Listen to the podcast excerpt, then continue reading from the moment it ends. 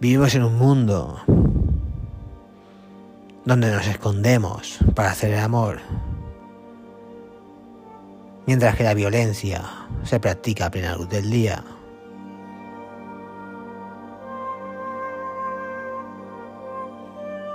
Vivimos en un mundo donde nuestra forma de vestir se valora más que la de pensar.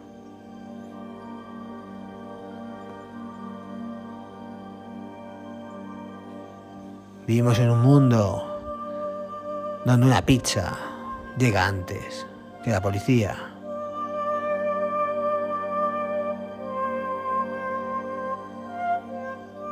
Vivimos en un mundo donde los animales son mejores amigos que las personas.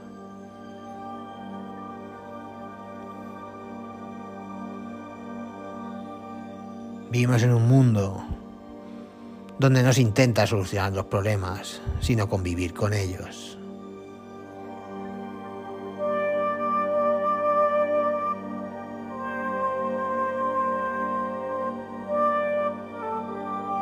Vivimos en un mundo donde la gente intenta ser una imitación de los demás.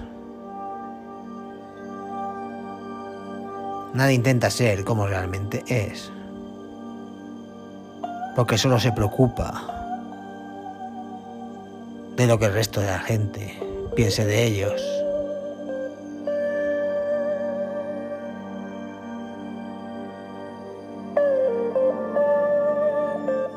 Intentemos cambiar este mundo.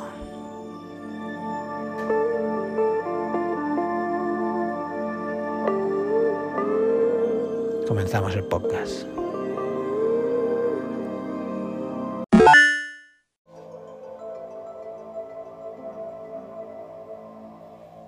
Jenna Llanos, un fotógrafo de boda de 39 años, llega una semana y media tosiendo sin parar ha dejado de beber agua del grifo y dice estar incómoda duchándose en su casa. Tiene miedo a que el agua que baja por la cañería de su casa esté contaminada. No es la única instalada en una constante estado de intranquilidad después de que un tren de mercancías cargado con sustancias químicas altamente tóxicas descarrilara el 3 de febrero cerca de Palestine, un pequeño pueblo de 4.700 habitantes en la frontera entre Ohio y Pensilvania. Dos semanas después del incidente, el escenario sigue siendo dantesco.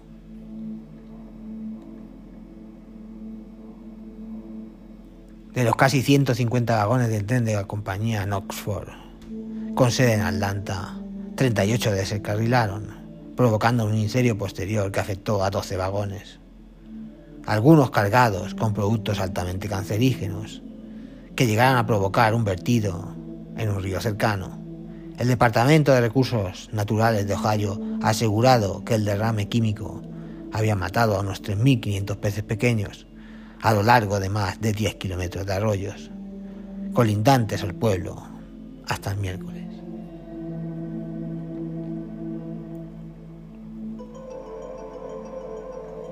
no son los únicos animales afectados. Un residente en Norlima, a unos 15 kilómetros del este, donde se produjo el accidente, dice que cinco de sus gallinas y un gallo aparecieron muertos de forma repentina el martes, justo un día después de que se produjera una quema controlada de alguno de los vagones descarrilados como medida de precaución.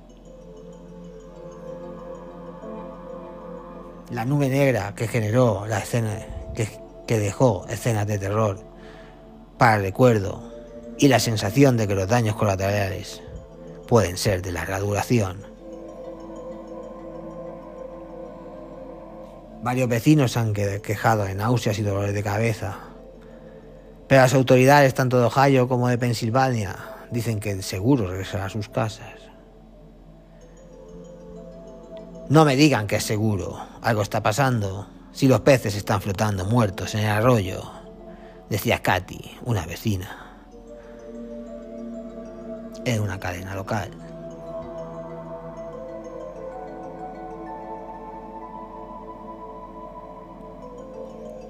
La inhalación de cloruro de vinilo, un material usado con frecuencia durante la Primera Guerra Mundial, puede causar síntomas respiratorios, junto con síntomas neurológicos como dolores de cabeza y mareos. La exposición crónica a altos niveles de cloruro de vinilo se ha asociado con daños hepáticos y con cáncer, según los Centros de Control y Prevención de Enfermedades.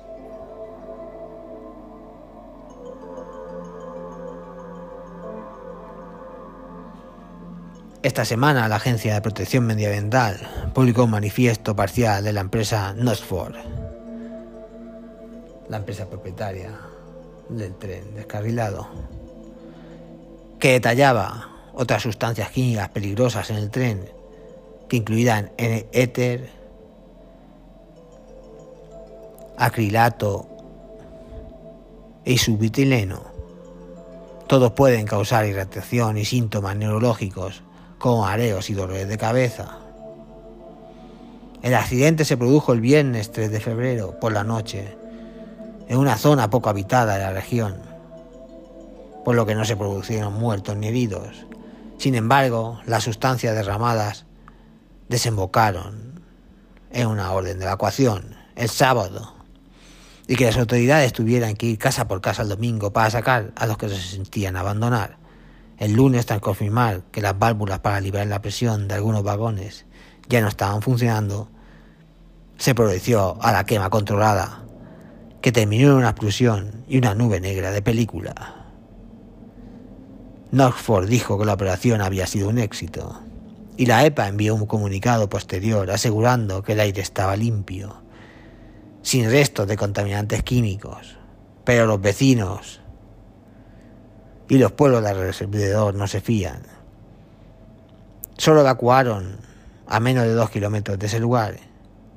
Y eso es una locura para mí, dice Llanos, el protagonista de nuestra historia.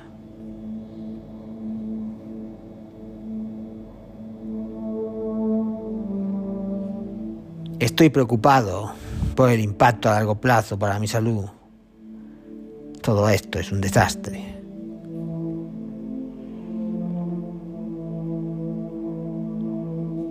Durante días las autoridades recomendaron beber agua embotellada y de momento pocos se fían de la que sale del grifo.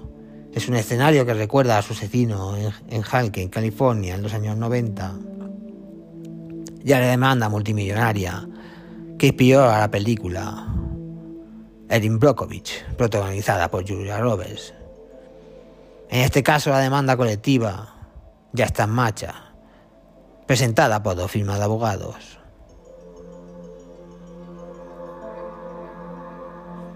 Uno de los letrados detrás de la que ella asegura que los efectos de las explosiones controladas están alcanzando a residentes mucho más allá de radio de 3 kilómetros, que se calculaba inicialmente. Varios vecinos tienen problemas respiratorios por la negligencia de Norfolk. La Corporación de Transportes afirma en un comunicado que el vídeo de vigilancia de una residencia mostró lo que parece ser un rodamiento de rueda en la etapa final de falla por sobrecalentamiento momentos antes del descarrilamiento.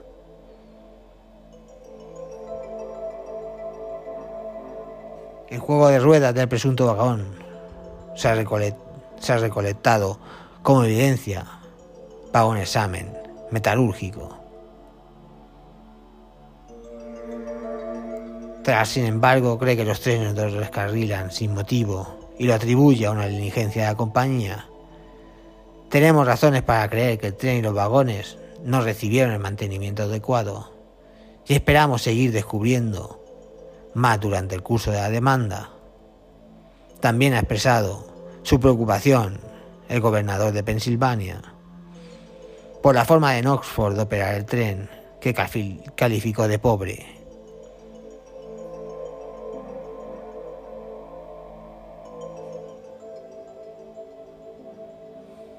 John Shapiro, el gobernador de Pensilvania, indicó que ha estado en comunicación con el presidente Joe Biden y con el secretario de Transporte y que han ofrecido toda su cooperación a la gente de Pensilvania.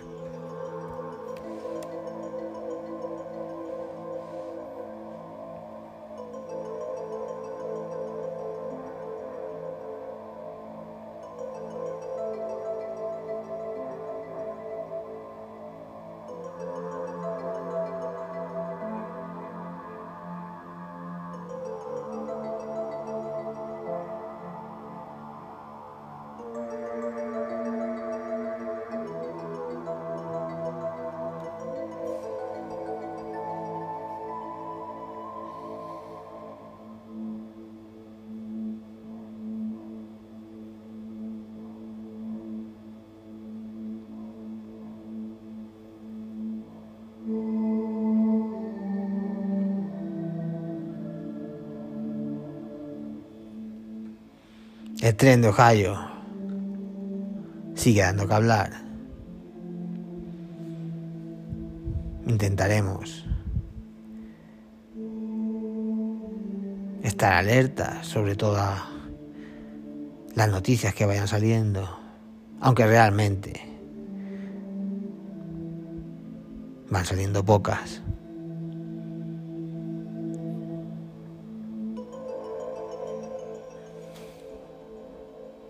Hay intereses que no quieren que salga.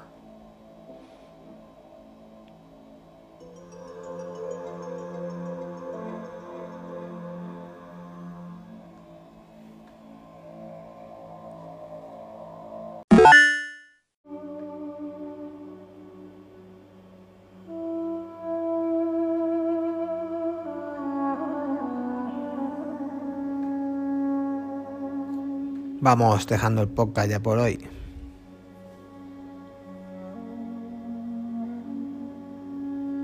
Hemos tratado de ampliar la noticia de Tendo. La verdad es que es difícil encontrar información sobre este tema. Hay muchos intereses que no quieren que salga a la luz.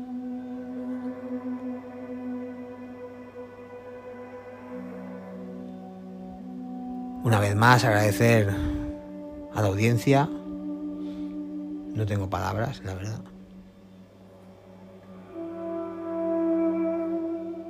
Y recordar la vía de contacto uligeek.gmail.com Nos podéis escuchar en todas las plataformas de podcast, iVoox, Spotify, Apple Podcasts, Amazon Music, etcétera, etcétera, etcétera.